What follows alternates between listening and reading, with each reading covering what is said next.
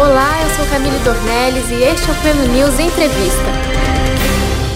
No dia 12 de dezembro, eu entrevistei a pastora Gisele Loubach, especialista em cura espiritual.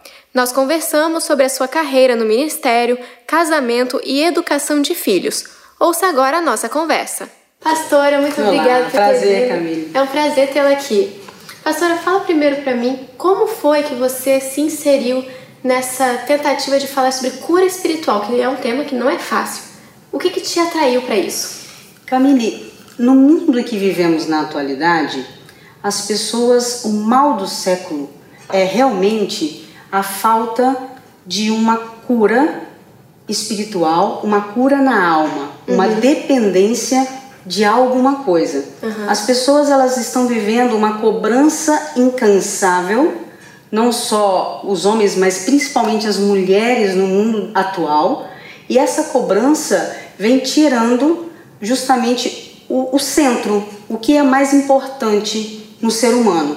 Então as pessoas estão se encontrando perdidas, com feridas e traumas, não só na vida como na sua alma, aonde você precisa ir bem a fundo, descobrir o motivo daquilo que causou, o porquê e através de muitos gabinetes você perceber que as pessoas não só no mundo, mas também muito dentro das igrejas, as pessoas se encontram com falta dessa cura, com ausência de algo, mesmo estando ali profetizando, dizendo que Deus está preenchendo a vida delas, o porquê? Por que então que eu sinto essa necessidade? Essa necessidade que me, me transmite dia após dia uma carência de um querer, de uma paz, de algo a mais. Então isso me motivou muito a me dedicar, me aprofundar dentro do tema, para que eu pudesse estar ajudando, colaborando no dia a dia das pessoas. Isso foi por uma observação sua. Uma observação e atendimentos,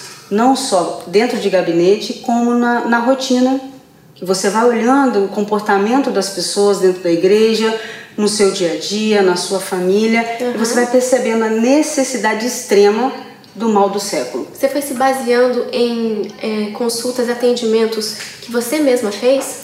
Não só eu, mas alguns pastores amigos, a gente compartilhando experiências, chegamos até a discutir o porquê que as pessoas têm passado tanta necessidade de cura na alma. O porquê aonde vivemos na atualidade com o acesso constante à informação, um acesso a, a uma qualidade de vida, um acesso a coisas que não se tinham. Então, por que hoje, justamente, aonde as pessoas são mais informadas, onde as pessoas têm acesso à saúde, à educação na medida do possível, elas ainda necessitam dessa cura. Então, nós, nesses debates, nessas conversas com pastores amigos, em atendimentos que eu tive dentro dos gabinetes, que foi o incentivo maior que eu busquei para estar fazendo essa, essa dedicação e aprofundamento em cura. Entendi, pastora. A senhora falou sobre as mulheres, que elas estão sendo mais afetadas por esse, esse vazio né, eh, na alma. Por que, que a senhora acha isso? Porque, o que, que as mulheres têm enfrentado?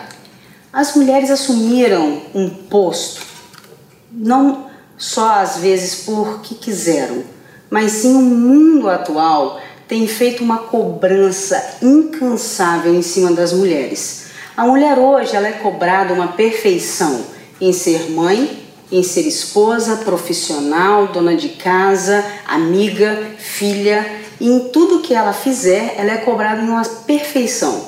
E isso a mulher, ela tem sido roubado da mulher a essência, o que ela foi criada, o porquê da importância da mulher naquele meio em que ela é inserida, no meio em que ela está ali. Então ela não consegue é, ser perfeita no trabalho porque a cobrança tira ela, a, a cobrança excessiva tira dela essa questão do ser eu. Uhum. Eu, não te, eu não posso ser eu, eu tenho que ser Alguma o eu coisa. a mais. A esposa, você chega em casa extremamente cansada e você encontra o que? As barreiras de uma casa que sabemos como é, ser mãe, ser esposa, e você ainda tem que se dedicar com perfeição em cima daquilo.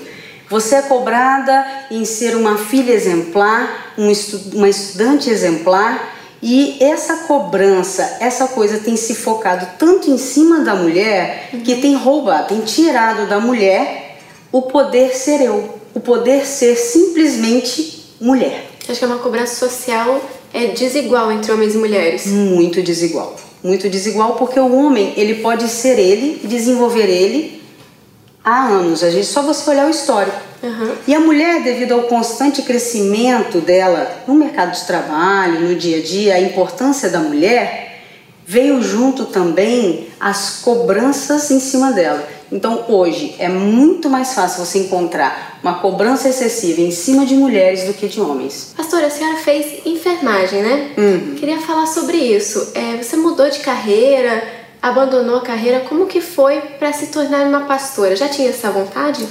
Na verdade, eu vim de uma família cristã. Sou neta de pastor por parte de pai, por parte de mãe. É, e tinha na, o que eu menos desejava era seguir essa, essa linha, esse caminho. Ah, é por quê? Porque o pastoreio, ele é, é uma dedicação e uma cobrança não só no mundo aqui que vivemos, mas como no mundo espiritual. Uhum. Você sofre ataques de várias áreas. Uhum. Então eu tive experiências através do pastoreio dos meus avós que como o, as pessoas da igreja, as, o, os membros deles cobram da família pastoral como é, os super-heróis. Uhum. Então, no fundo, o que eu menos desejava era, era me tornar uma pastora. E mas batia um desejo latente em mim em ajudar uhum. sempre. As pessoas me faziam uma pergunta: enfermagem, por que não medicina? Engraçado, a enfermagem você encontra o poder está no dia a dia, o poder conversar com o paciente, é mais o cuidar, né, interagir, né, curar. cuidar, né? Você tratar dele dia a dia. Então essa é, a enfermagem trouxe para mim essa vivência eu sempre quis, sempre desejei e foi uhum. muito bom. Uhum. Aonde veio a mudança? Quando eu casei. Com o pastor Júnior Santos. Com o pastor Júnior Santos. Então eu conheci o pastor, eu exercia a profissão né, de, de enfermagem e com uma semana ele me pediu em casamento. Nossa, como assim? Dois meses e 18 dias eu estava casando no altar. E isso já vai para 12 anos e três filhos. E a coragem para fazer isso? Eu não sei o que foi mais louco, os meus pais ou eu, nessa, nessa junção aí do, do aceitar, né? Mas eu só sei que nós traçamos planos, construímos castelos. Só que Deus vem derruba e fala: não são os seus, são os meus desejos para a sua vida. Eu, eu vivenciei muito isso, porque eu já tinha minha vida traçada certinha na minha cabeça. Uhum. Vou ajudar pessoas, vou trabalhar aqui, sempre na igreja, trabalhando no louvor e tal, mas nunca com um anseio uhum. é, do pastoreio, né, de estar ali à frente. Mas quando eu fui acompanhando uma amiga, é, que era recém-convertida e aquela cobrança foi assim, gente, eu não vou acompanhar, tá bom, vou, vou te acompanhar. Conheci o pastor Júnior Santos, ele, como disse, com uma semana pediu casamento, com dois meses eu me vi casando. Ele já tinha uma carreira no ministério. Ele já tinha uma carreira, já era escritor, já tinha 24 livros lançados, programa na televisão, uhum. e eu nunca tinha escutado falar dele. No meu dia a dia, na minha correria de plantão, em cima de plantão, eu ia para lá. Quando eu o conheci, nesse grande e curto espaço de tempo, como foi descobri... que vocês se conheceram? Eu fui acompanhando uma amiga numa igreja que não era minha. É, eu, eu fui criada dentro da igreja metodista uhum. e fui acompanhar dentro de uma comunidade, uma igreja. É, eu não me lembro o nome exato na época, mas é considerado como uma comunidade. Uhum ele estava ajudando, que ele tinha voltado de Portugal, estava auxiliando esse pastor né, nessa igreja, e na verdade não foi ele que estava pregando, ia ser um outro pastor. E na companhia dessa minha amiga, eu brinquei com ela na hora, falei, ah, que pastor legal, hein, pastor, eu entendi porque que você está vindo aqui e tal, porque realmente nunca passava na minha cabeça que eu iria casar com um pastor, porque eu falava assim, gente, se eu não quero isso, casar com um pastor, uhum. menos ainda. Mas como Deus é quem sabe de todas as coisas, Sim. eu conheci nesse dia, ele é, foi ao final, conversou com meus pais, jogou aquelas indiretas, coisas, E com uma semana, ele estava lá na minha casa me pedindo casamento. Nossa, hein? E eu conheci ele no dia 27 de setembro e casei no dia 15 de dezembro. Então, daqui a três dias eu faço 12 anos de casamento. Oh, parabéns. Obrigada. E um casamento que realmente mudou a minha forma de enxergar o pastoreio, de enxergar o que é ser um, um líder cristão. Uhum. Né? Então, é, foi uma escola para mim. E ali eu pude, juntamente com ele, vivenciar momentos em que eu falei, eu entendi o propósito de Deus para minha vida, por que, que eu estava passando por tudo aquilo, uhum. experiências grandiosas, experiências no casamento magníficas e que eu hoje eu agradeço a Deus por ter me feito esposa de um pastor e depois de aí cinco anos ter me consagrado também ao pastoreio. Hoje eu agradeço a Deus muito, consigo entender o porquê, a razão de uhum. Deus ter feito essa. Era, eu brinco 180 na minha vida, né? Eu vim uhum. e literalmente mudou todo o traçado, todo o percurso e eu aposentei, eu não abandonei, eu aposentei a carreira de enfermagem uhum. e agreguei o pastoreio, porque você pastorear, você não deixa de cuidar, tratar de feridas, com certeza. tratar de traumas, só que não físicos, uhum, emocionais, não. na alma. É Isso me alegrou espiritual, né? muito. Me, me preencheu nessa área. Pastora, sobre o seu casamento, acho que muitas pessoas podem ter curiosidade de saber como que é uma casa com duas pessoas que são pastores e escritores. Vocês é, vocês se metem um no processo criativo do outro na hora de escrever, por exemplo? Ou cada um tem o seu processo separado? É tudo uma coisa só? Como que é isso? É muito interessante. É, nós vivemos em meio a muitos livros, porque quem escreve gosta muito de estar tá buscando informações, saber é, aonde está é, o, o, nicho, né? Como você nutrir do porque você você começa a pensar e a crer naquilo que você se alimenta. Uhum. Então você vai se alimentando. Então nosso, nossa casa é rodeada de livros, estante, estante, estante, livro, livro, livro. Ele já tinha um, uma vivência e uma experiência maior do que eu. Certo. Né? Então é óbvio que no início eu busquei muito o conhecimento dele, a gente conversa muito é, olha, eu tive esse discernimento, o que, que você acha, colocar isso aqui, a gente debate muito é, para poder estar tá engrandecendo o que a gente está fazendo. Uhum. A princípio eu fazia muito estudos e não livros, né? E eu, é, há uns quatro anos que eu venho me preparando, que eu venho me dedicando ao livro que eu lancei agora. O Se Deixa em Paz. O Se Deixa em Paz. Uhum. Então, na verdade, estou com ele aqui. Na verdade, ele, como livro. Se Deixa em Paz, o Manual, Manual da, Mulher, Mulher Feliz. Feliz. É, como livro, é o primeiro título meu. Uhum. Eu já auxiliei o meu marido em alguns, mas como meu, ele. Esse livro que ele tá, é, foi lançado pela editora Vem, uhum. mas ele também é encontrado, que é uma novidade muito, muito grande, pela MK Books, através das plataformas digitais, com uma facilidade muito grande ah, legal. das pessoas estarem lendo, esse né? acesso das pessoas estarem lendo o e-book. Então eu até indico as pessoas estarem indo atrás das plataformas, esse acesso mais fácil, uhum. né, para estar tá buscando conhecimento. E o interessante na, na, sua pergunta é que os filhos acabam, é, eles são exemplos do que os pais são. Uhum.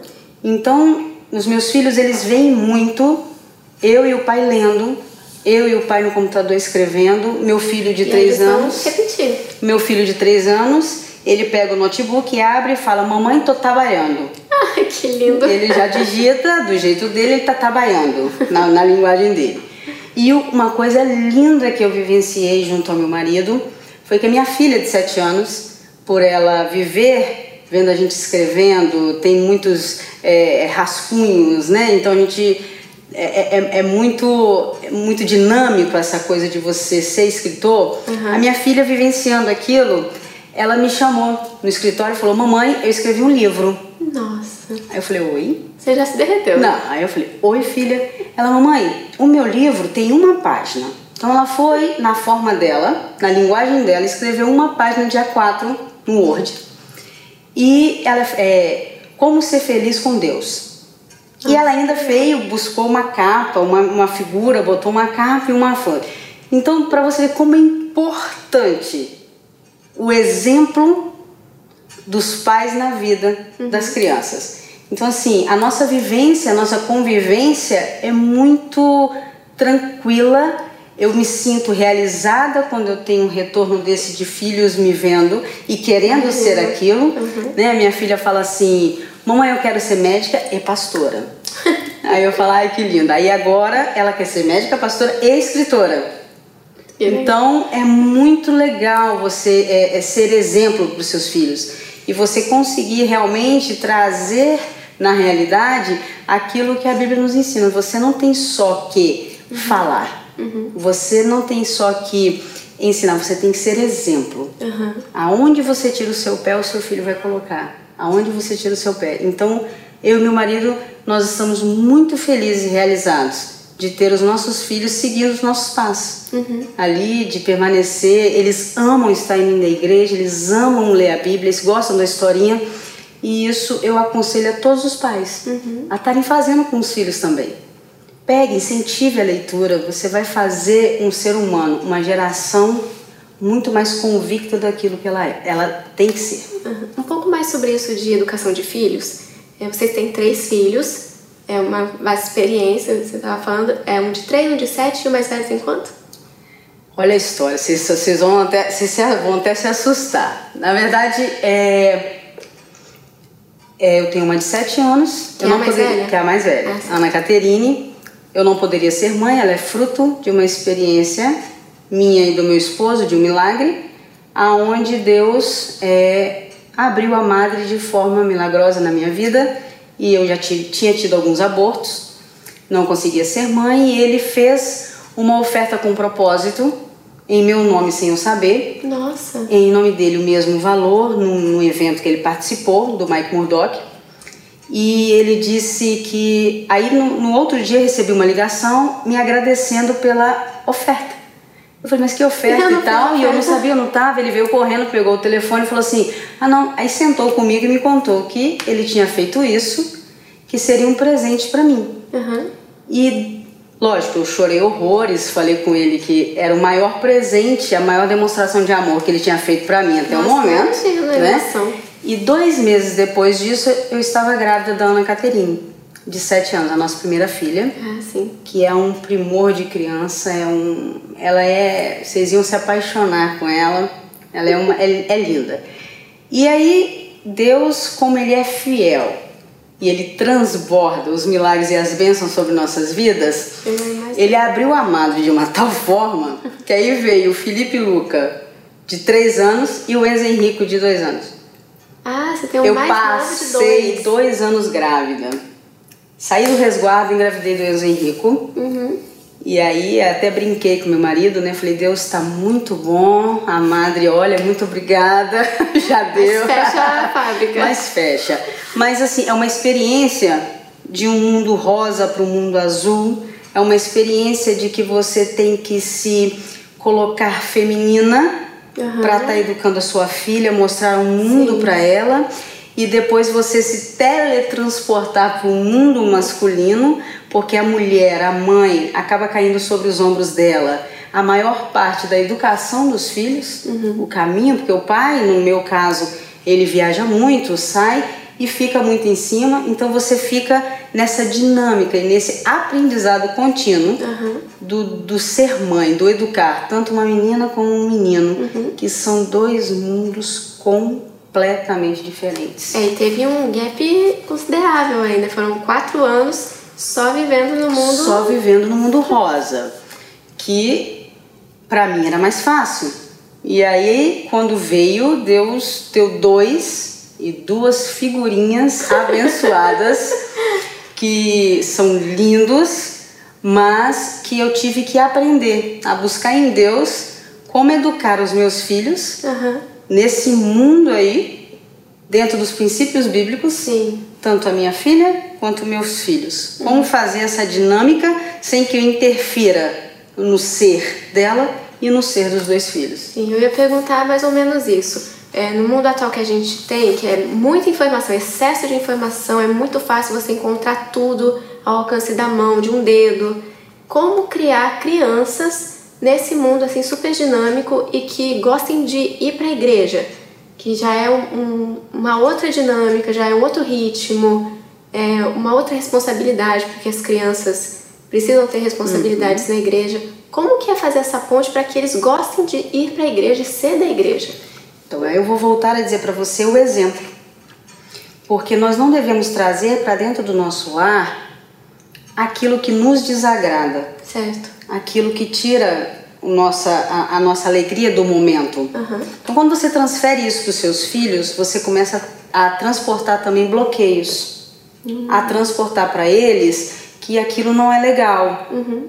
Mesmo que eles não estejam participando de uma conversa diretamente, eles estão ouvindo tudo dentro de casa. Uhum. Então você tem que ter uma sabedoria de estar conversando com o seu marido em local apropriado sobre os acontecimentos diários.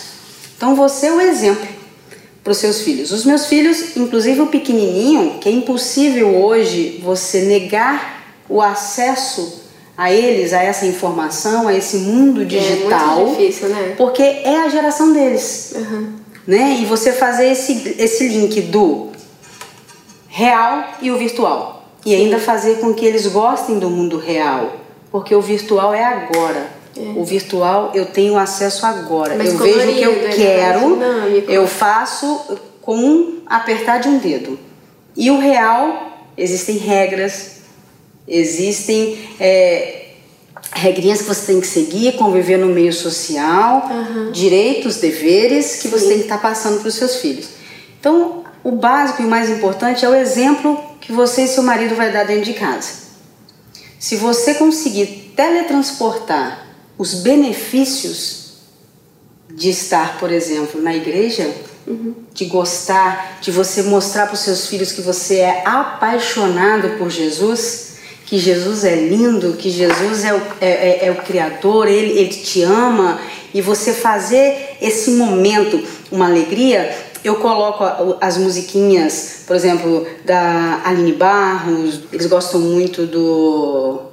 Tem um grupinho que canta daquele Tituê, Tituê, é uma dança bem legal, ah, aquela coisa, pequenos atos. Isso. Então eu, eu coloco pequenos atos. É, que eu acho que as pessoas deveriam, os artistas deveriam se dedicar muito mais a, a, a também a trazer esses conteúdos para os pais, facilitar para os pais esses é, conteúdos. Porque né? Pode ser difícil para os pais acharem também uma coisa Conteúdos de qualidade, interessante para os filhos. Uhum. Porque o mundo. Ana Carla tem também, né? Tem palavrinhas, etc. Que você vai colocando e eles se encantam por aquele mundo. Mas que tragam para o mundo deles algo que vai prender, algo realmente que vai informar de maneira alegre, uhum. de maneira que eles desejam aquilo. Então, por exemplo, o que, que eu consegui fazer? Eu coloco a música mesmo esgotada, mesmo chegando de uma viagem, mesmo eu coloco a música mamãe, mamãe e começo a dançar tchutchuê, é, criança é, de Jesus tem que ter disposição. Imagine uhum, eu lá pedindo disposição é, para Deus. Junto. Então o segredo é você envolver, você trazer a alegria. A questão do exemplo, né? Que você para os seus filhos, tanto do mundo cristão, do mundo real, como também você não privá-los do mundo virtual. Certo. Porque você também não pode cegá-los para a geração deles, uhum. mas sim mostrar o conteúdo ideal, acompanhar de acordo com cada idade. Certo. E pastora, qual é o papel da escola na educação dos filhos? A escola ela pode é, precisa ser só disciplina, pode falar sobre outras coisas, sobre é, discussão de sociedade. Você é a favor da escola sem partido, por exemplo? Eu sou a favor de uma escola que dê uma educação socioeducativa. Uhum. Que é o quê? Na escola também, se você lembrar da época de escola, é, nós cantávamos o hino nacional, tínhamos ensinamentos civis. Sim. E era muito importante, foi muito importante para que nós chegássemos a ser esse cidadão que somos hoje. Uhum. Eu acho que a escola tem que educar aonde é. Aqui começa o seu direito na hora que terminou o direito do seu coleguinha, uhum. o direito do seu amigo. Calma aí, você tem que ter respeito ao seu professor. Você, isso é uma educação social no ambiente escolar. Uhum. Que aquilo ali vai repercutir para a vida dele também. Uhum. Ele vai ver que existe hierarquias. Que o que nós estamos vendo hoje são crianças que não sabem quem é o líder na vida deles, quem é. Hoje em dia você vê, infelizmente, em redes públicas, alunos é, brigando diretamente com professores, Sim, né? Até agride. E, e os pais achando bonito, achando que realmente os professores não têm que ir contra isso. Uhum. Eu sou a favor, sim, daquela época em que o professor era respeitado, que o professor ele era uma autoridade em sala, uhum. porque você transmite para o seu filho, para a criança que está ali, exatamente essa hierarquia necessária. Uhum. Porque um crescimento é, cultural, um crescimento evolutivo do ser humano, ele existe hierarquia. Uhum. Né? Então você vem mostrando para o seu filho desde cedo que aqui você fala, aqui você não pode, aqui você respeita. Olha, a professora, a sua professora é a sua líder aqui na sala. Uhum. Na igreja tem um pastor, na sua vida tem seu pai, sua mãe, tem Deus. Então Trabalho você começa a, mostrar para o seu filho essa educação.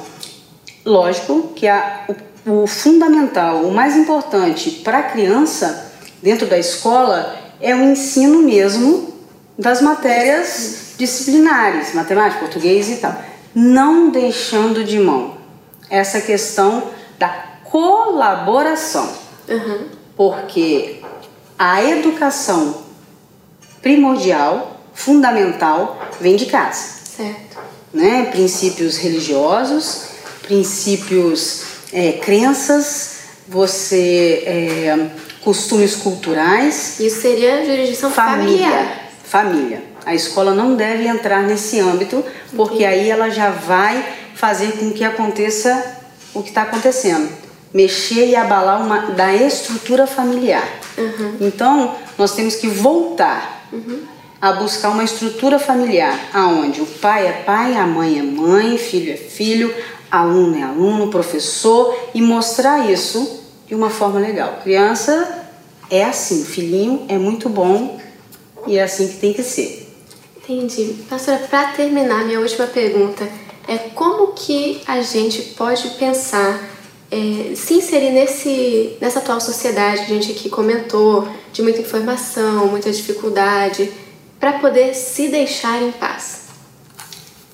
A primeira coisa que eu falo para as pessoas na busca dessa paz é que, primeiramente, elas vão de encontro a Cristo. Quando a pessoa ela vai de encontro a Cristo, a primeira coisa que Deus faz em sua vida, seja de qual forma for, se você tem um problema no seu casamento que leva você a ter um encontro com Cristo, a primeira coisa que Deus faz na sua vida não é solucionar aquele problema imediato naquele momento. A uhum. primeira coisa que acontece na sua vida, Deus te dá paz. Uhum. Se é num problema financeiro, Deus não vai te dar. Não é que Deus não vai resolver, vai resolver. Mas a primeira coisa que ele faz na vida, na, na vida da pessoa que se rende a ele ali é a paz. Então sua paz não está atrelada ao resultado, né? Não. O Ela resultado é virá. Mas para o resultado vir, você precisa de paz. Uhum. Não existe, não existe, nem na Bíblia, nem em lugar nenhum, você encontrar felicidade, alegria sem paz. Então, eu fiz um paralelo aonde as pessoas colocam muito a culpa em terceiros. A culpa sobre o ombro, os ombros de pessoas ou de coisas, de bens, em, em buscar essa paz. Uhum. Onde a pessoa fala assim: me deixa em paz. Quantas vezes você já ouviu isso, ou até mesmo você já proferiu essa frase? Me deixa em paz. É, eu não estou, não estou para hoje, eu não quero, me deixa em paz. Você, na verdade, está gritando por socorro no seu eu.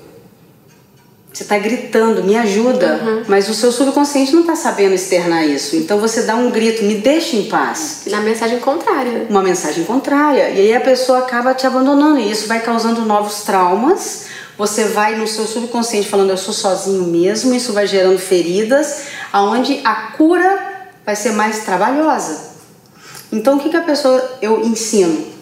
E aí eu consegui colocar dentro do livro exatamente isso. Você vai ter que tirar de cima do ombro de terceiros.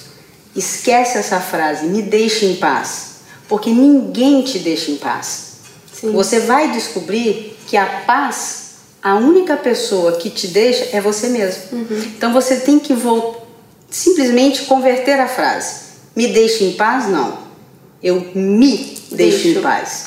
Então, qual é a melhor forma da pessoa encontrar a paz? Encontrando Cristo e com isso vem o se deixando em paz. Legal. Pastora, muito obrigada. Foi um ah, prazer, prazer ter foi você meu, aqui. Camille. Essa conversa foi muito boa. Eu tenho certeza que as pessoas que nos assistiram gostaram muito. Obrigada, viu? Obrigada a você por ter acompanhado essa entrevista. Este foi o Pleno News Entrevista com a pastora Gisele Loubach. Fique ligado em nossos podcasts. Pleno News é notícia de verdade.